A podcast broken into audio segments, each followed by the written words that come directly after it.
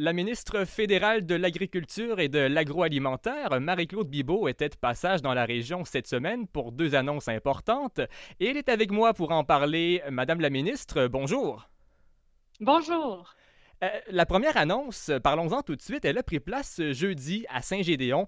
Vous avez octroyé une enveloppe de 4 millions et demi de dollars à trois entreprises euh, régionales. Euh, je les nomme rapidement, c'est la fromagerie Médard, la coopérative Nutrinor et la fromagerie Boivin. Ce que j'en comprends, c'est que ce sont des subventions pour acquérir du matériel, pour optimiser la production, la transformation de produits laitiers. Pouvez-vous m'expliquer de quelle manière concrète ça va aider les transformateurs de produits laitiers de la région et, quel était l'objectif derrière ces subventions? Ben, vous avez déjà très bien introduit le sujet, Vincent. Euh, effectivement, c'est un programme d'investissement pour les transformateurs euh, laitiers et de différentes façons, euh, ça leur permet d'améliorer leurs installations, leurs infrastructures, d'augmenter leur capacité de production, d'améliorer la qualité de leurs produits ou aussi augmenter la variété de leurs produits dans certains cas. Et l'autre bonne nouvelle, c'est quand nos fromageries prennent de l'expansion, bien évidemment, eux achètent plus de lait à nos producteurs laitiers. Alors, euh, c'est la bonne nouvelle autant pour les transformateurs que les producteurs. Oui, euh, on peut parler aussi de l'agriculture au sens, plus large du terme, parce qu'avec la pandémie, euh, bien sûr, on a repensé certaines façons de consommer. les gens, vous en conviendrez, sont plus soucieux de manger local, d'acheter local aussi. vous, vous parlez beaucoup aux agriculteurs, aux producteurs sur le terrain. Est-ce qu'il y a quelque chose qui a changé pour eux avec la pandémie? Est-ce que ça a changé quelque chose? Qu'est-ce qu'ils vous disent, ces gens-là, sur le terrain? Euh, oui, je crois que si la pandémie nous laisse un héritage positif, ce sera entre autres euh, que les gens sont plus conscients du travail essentiel de nos producteurs et productrices agricoles. Euh, on ne manque jamais de rien hein, sur nos tablettes dans les épiceries au Québec. Là, on est peur d'en manquer pendant la, COVID. même si on a manqué de rien, on est vraiment privilégié. Mais ça, ça veut dire que nos producteurs et productrices ont, ont redoublé d'efforts malgré toute l'insécurité qu'ils vivaient eux aussi au printemps passé. Euh, ils sont allés au champ, ils ont pris soin des animaux, ils se sont assurés que nos tablettes soient toujours pleines. Et, je crois que les Québécois leur sont reconnaissants. Et une façon de, le reconnaître, justement, de les remercier, c'est d'acheter local. Puis oui, les producteurs, les transformateurs euh, me disent qu'ils sentent ce mouvement-là, euh, qu'ils ont beaucoup plus de... à la fromagerie Médard, par exemple, ils me disent que régulièrement, il manque d'un fromage ou de l'autre. Euh, la demande est, plus grande que leur capacité de production. Alors, c'est un, beau problème de gérer la croissance euh, dans nos PME. Oui, c'est ça, un beau problème. Euh, c'est positif pour nos entreprises locales. Puis espérons que le mouvement d'acheter local se poursuivra après la pandémie aussi. La pandémie nous a ouvert les yeux sur le sujet, puis espérons que ça va se poursuivre. cette semaine, vous avez déclaré que votre gouvernement s'engage à ne plus céder aucune part de marché lors des prochaines négociations commerciales. Vous parliez bien sûr de la gestion de l'offre. Euh, il y a eu des brèches dans la gestion de l'offre euh, quand on a renégocié l'accord Canada, États-Unis, Mexique, mais aussi dans le partenariat transpacifique, dans l'accord avec l'Union européenne. Euh, comment, Madame Bibot, vous pouvez garantir aux Canadiens que vous ne concéderez plus rien sur la gestion de l'offre? Parce que, je vous donne l'exemple, quand vous avez renégocié l'ALENA, vous ne vouliez pas y toucher à la gestion de l'offre, mais vous avez été contraint par l'administration administration américaine, les négociations aboutissaient pas. Alors, il y a des facteurs hors de votre contrôle. Comment vous pouvez garantir à 100% aujourd'hui aux Canadiens que ça ne se reproduira plus? Bien, notre engagement à l'égard euh, de la gestion de l'offre en 2015, c'était de protéger le système de la gestion de l'offre. Euh, on était conscient qu'il y avait un, un qu'on doit euh, céder quelque part de marché dans ces grands accords internationaux-là, que ce soit avec l'Union européenne, la zone transpacifique ou les États-Unis et le Mexique. Le Canada est un, grand producteur agricole qui exporte beaucoup.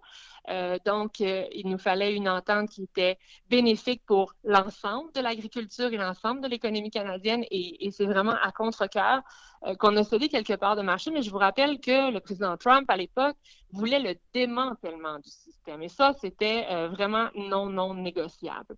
Donc, maintenant que ces trois grands accords-là sont signés, les accords qui sont en négociation en ce moment-là, on est dans une position où est-ce qu'on peut affirmer, le premier ministre Justin Trudeau, la ministre des Finances Freeland, euh, aussi l'ont l'ont assuré, on ne va pas céder d'autres parts de marché. Donc, notre engagement, il est de protéger le système, mais aussi de ne plus céder aucune autre part de marché.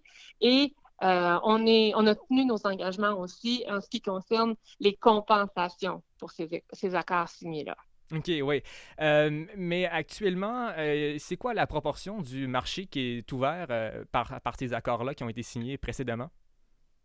C'est un peu complexe de, le, dire euh, de façon très précise parce que, bon, c'est 2,6, 3% dépendant de l'accord, mais c'est pas du jour au lendemain euh, que c'est une proportion de, cette envergure-là. Euh, ça s'échelonne sur cinq ans.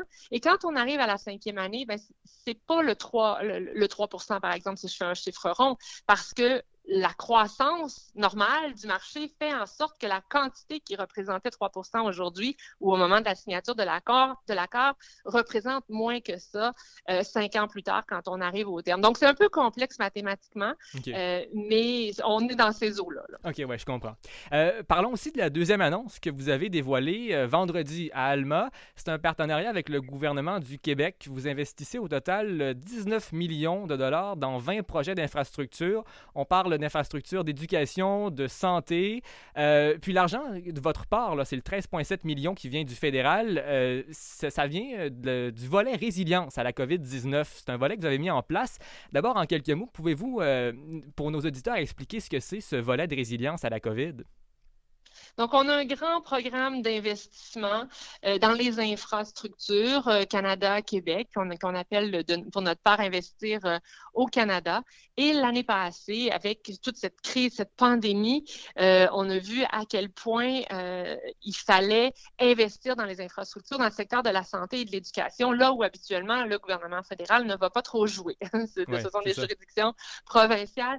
Mais là, devant cette, cette situation de crise, on a offert aux provinces euh, d'utiliser des fonds à l'intérieur de cette grande enveloppe sur, les dix prochaines années pour euh, investir dans les infrastructures, pour dire on est d'accord pour mettre de l'argent dans les infrastructures scolaires et les infrastructures de santé parce qu'il y a urgence euh, en la demeure. Il faut euh, rendre les lieux plus sécuritaires, entre autres. Et le Québec a, a, accepté notre main tendue, je dirais. On a mis en place un nouveau volet d'urgence, un volet résilience.